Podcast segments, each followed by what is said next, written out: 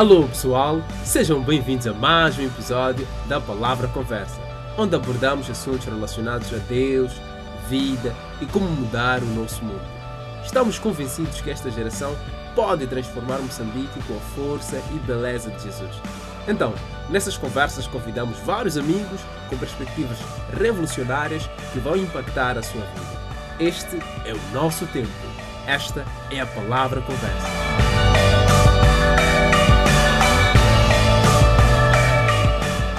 Alô pessoal, sejam bem-vindos de volta a mais um episódio do programa A Palavra Conversa. Como sabem, semanalmente lançamos um episódio e hoje temos um novo amigo que nos traz um novo tema. O nome dele é Carlos Amos. Ele é contabilista e é também estagiário no movimento A Palavra e tem estado a trabalhar em universidades na cidade de Maputo na criação de grupos de discipulado e descoberta, conectando assim pessoas a Jesus. Então, como vai, Carlos? Obrigado, Efraim. Uhum. Graças a Deus estou bem. E primeiro quero agradecer pela oportunidade de estar aqui convosco. É um grande prazer estar aqui. E tu, como estás? Bom, eu estou ótimo. E na verdade é meu prazer também ter-te aqui. Já agora, qual é o tema para hoje? Yeah, hoje trago um tema meio que estranho, ah, é? que será Mentes Libertas. Gostei. Já agora, por que do tema?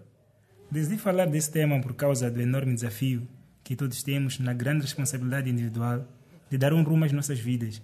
E isso é feito através de decisões. Uhum. Mas nesse processo de tomada de decisões há alguns desafios. Certo. E hoje irei falar um pouco acerca desses desafios. Muito bem. Vamos ao tema.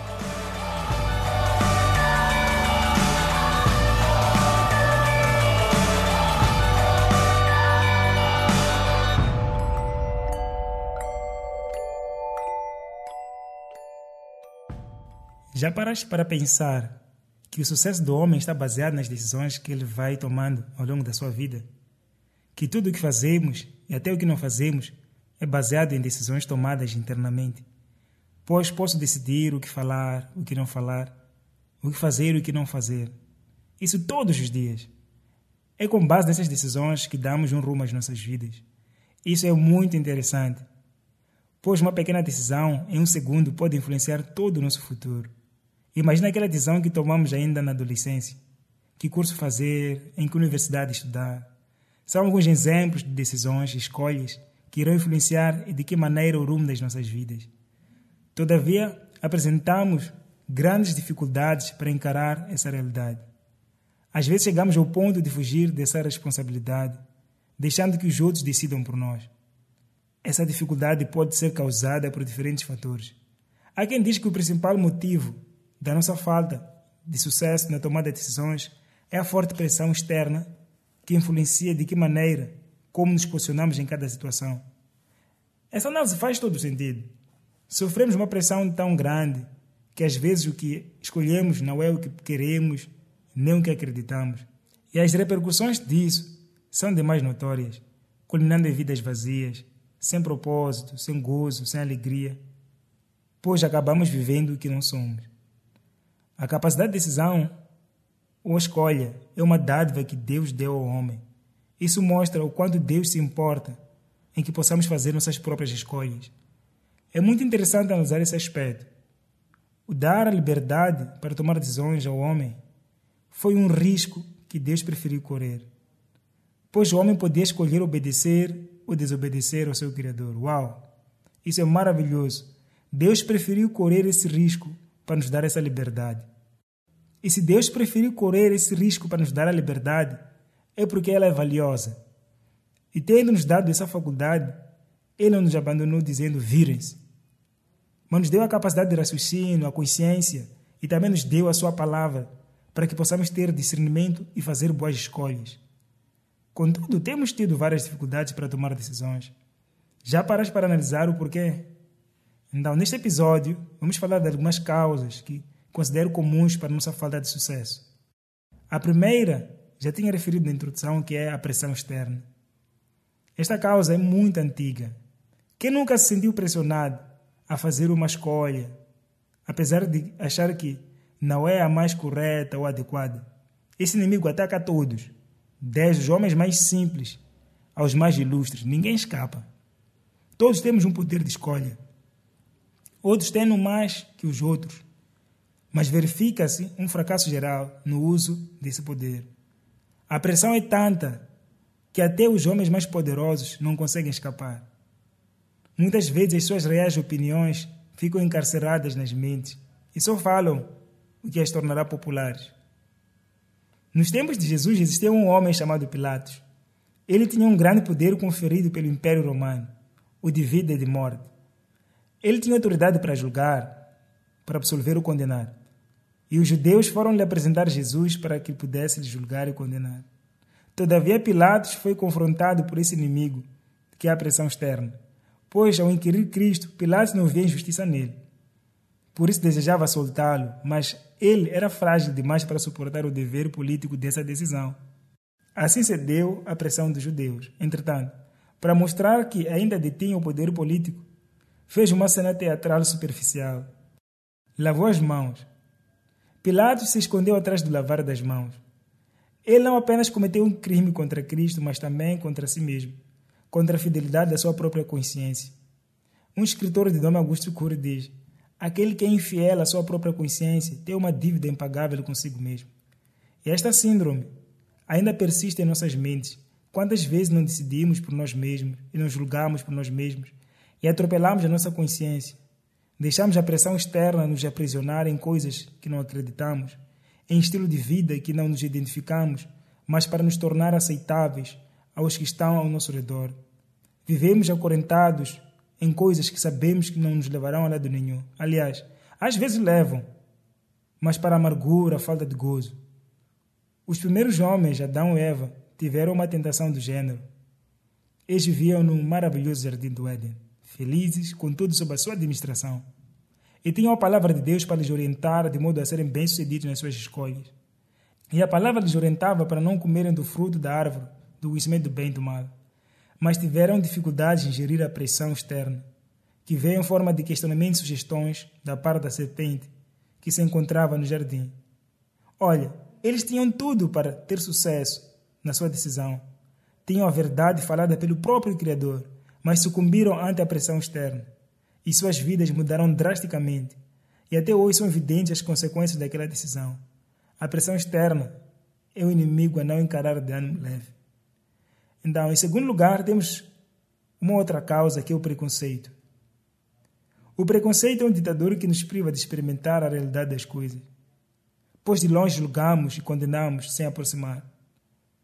Quando vivemos sob a ditadura do preconceito, aprisionamos o pensamento, criamos verdades que não são verdades e nos tornamos radicais. À medida que adquirimos cultura, começamos a enxergar o mundo de acordo com os preconceitos culturais históricos, ou seja, com os conceitos, parâmetros contidos nessa cultura. Por exemplo, se um cientista, um professor, um executivo, um pai, um jornalista vê o mundo apenas através dos preconceitos contidos em suas memórias, pode estar sob a ditadura do preconceito, ainda que sem ter consciência dela. Mas como é que Cristo lidava com a ditadura do preconceito? Ele era uma pessoa tolerante e despreconceituosa. Conseguia compreender e valorizar o ser humano independentemente da sua moralidade, dos seus erros, da sua história. Ele era uma pessoa aberta e inclusiva. Ninguém era indigno de se relacionar com ele, por pior que fosse seu passado. Os fariseus, neste caso, e os escribas, na sua época, eram especialistas na ditadura do preconceito. Para eles, suas verdades eram eternas. O mundo era apenas do tamanho de sua cultura. Eram rígidos na maneira de pensar. Viviam num cárcere intelectual. Por isso não podiam aceitar alguém como Cristo, que rompia todos os dogmas da época, introduzia uma nova maneira de ver a vida e compreender o mundo. É, há uma história na Bíblia, no livro de João, no capítulo 4, de uma mulher samaritana, cuja moral era considerada da pior qualidade. Ela teve uma história em comum, totalmente fora dos padrões éticos da sua sociedade. Teve tantos maridos, um total cinco, que talvez tenha batido o recorde na sua época. Era uma pessoa infeliz e insatisfeita. Era angustiada interiormente e rejeitada exteriormente. Os próprios samaritanos provavelmente desviavam o olhar dela. Entretanto, um dia, algo inesperado aconteceu. Quando ela estava tirando água de um poço, apareceu uma pessoa no calor do dia e mudou a história de sua vida. Cristo surgiu naquele momento e, para o espanto dela, ele travou um diálogo com ela e que a considerou de maneira especial, como um ser humano digno de maior respeito. Samaria era uma região em que havia uma mistura de judeus com outros povos, nos casos gentios. Os judeus puros rejeitavam os samaritanos considerados impuros. Os samaritanos não consideravam Jerusalém como centro de adoração a Deus. A discriminação contra os samaritanos era muito drástica. Quando Cristo apareceu àquela mulher, ela tinha plena consciência da discriminação dos judeus e esperava que ele, sendo um judeu puro, certamente a rejeitasse. Não lhe dirigisse nenhuma palavra. Porém, ele começou a dialogar longamente com ela.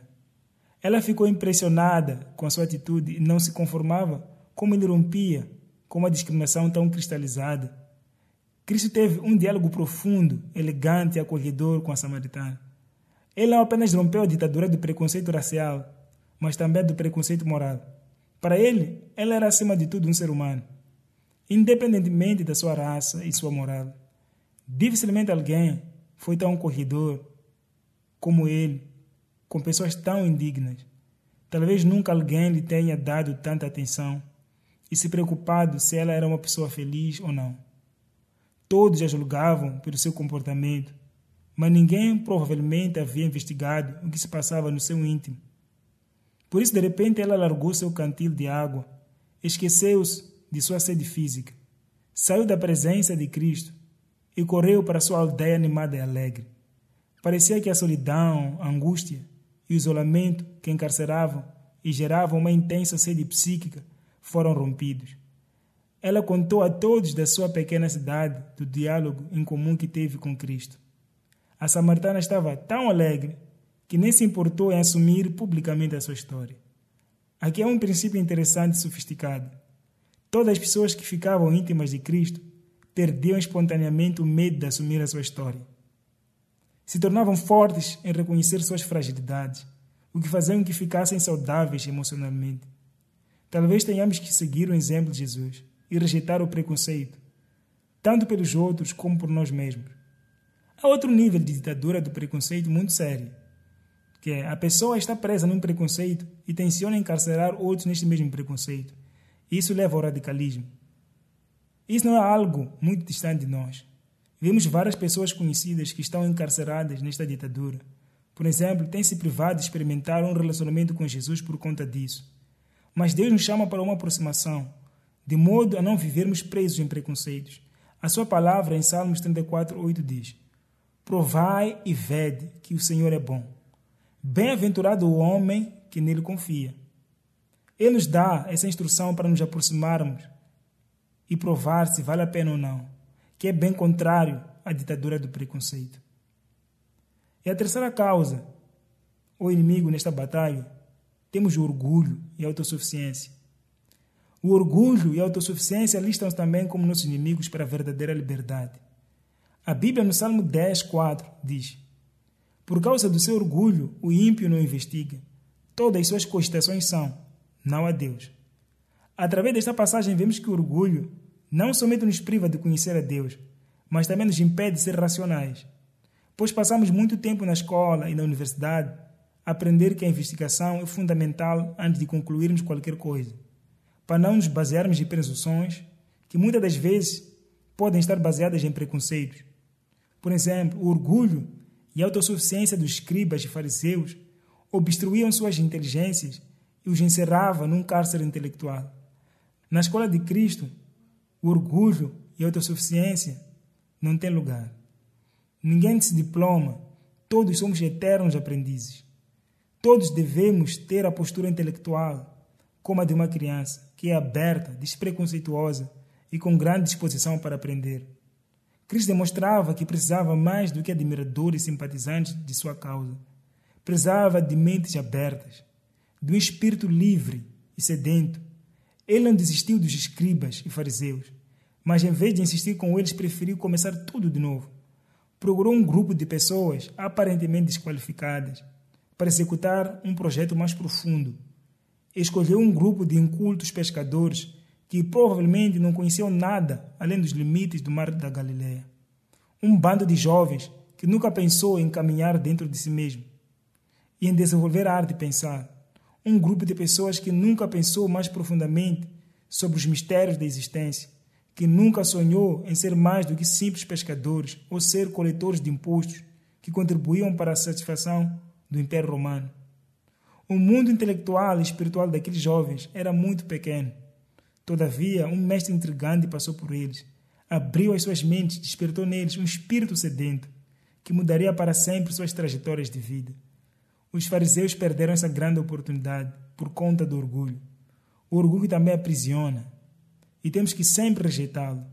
Por exemplo, há muitas pessoas que ainda permanecem longe da vida abundante que há em Jesus só por causa do orgulho e autossuficiência, julgando que não precisam de Deus para nada em suas vidas. E assim o orgulho priva-lhes de experimentarem o que há de melhor nesta vida. Se estás a escutar este áudio e sentes que orgulho e autossuficiência estão a querer se apossar do teu coração, e estás a querer guiar a tua vida sem incluir a Deus, convido-te a pedir perdão a Deus em oração. Podemos orar juntos. Pai, tu és maravilhoso, pois nos deste tudo que concorre para a nossa própria existência. O dom da vida, o ar que respiramos, a natureza, tudo, tudo, tudo provém de ti, Pai. E pedimos perdão, Senhor, pelas vezes que esquecemos desta realidade e deixamos orgulho invadir nosso coração, não considerando o teu senhorio. Perdoa-nos, Pai, e não nos deixes cair nessa tentação de confiarmos em nós mesmos. Amém. Ainda se recordam das três causas, né? A pressão externa, o preconceito e orgulho e autossuficiência. Muito bem.